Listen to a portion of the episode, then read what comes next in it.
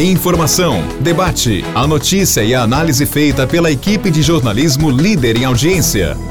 Morada Cast. Olá, meus amigos, estamos de volta, viu? Abrindo mais uma semana com o nosso podcast e gostaria de, antes do assunto editorial, passar um recadinho importante para você. Não para, Alaquara.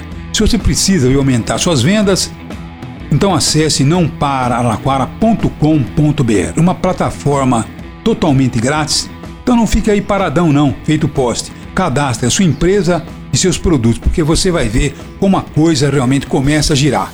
Então vamos lá, nãoparalaquara.com.br.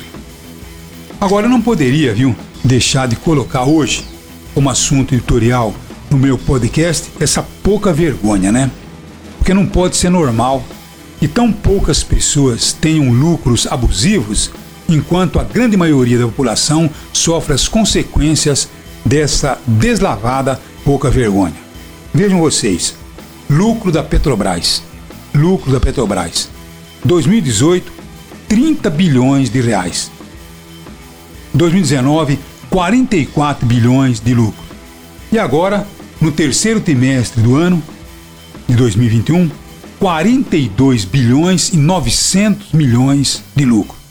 Tanto é que o lucro foi tão exagerado que a Petrobras resolveu, com a sua caridosa atuação, antecipar os dividendos aos seus acionistas. Sabe quanto foi o dividendo? A bagatela de 31 bilhões e 600 milhões de reais. Claro que os dividendos estão entre aqueles 50 milhões de brasileiros, não 50 milhões, né? Mas aqueles eh, acionistas que são os privilegiados, ganham tanto enquanto os 160 milhões de brasileiros estão comendo o osso ou o pezinho do frango. E olha lá ainda, hein? Então é esta a realidade. Onde se viu uma empresa ter um lucro desse tamanho? Eu me lembro que quando houve aí aquela crise na Petrobras, todo mundo gritou: Nossa, o prejuízo da Petrobras foi de 18 bilhões de reais. Foi mesmo.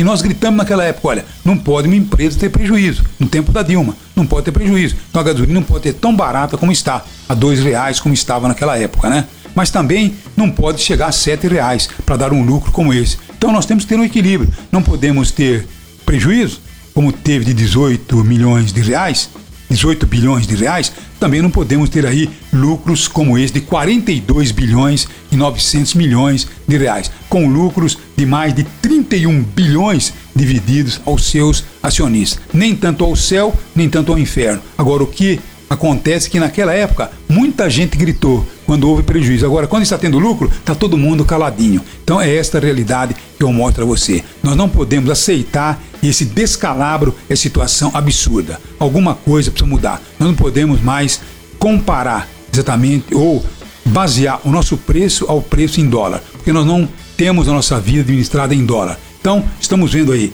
caminhoneiros, estamos vendo cidadão que depende do combustível, tudo depende do combustível numa situação realmente dramática. Então é isso, uma vergonha e nós precisamos brigar contra esta vergonha. Tá bom?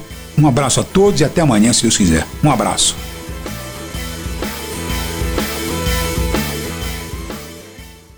Morada Cast. Morada.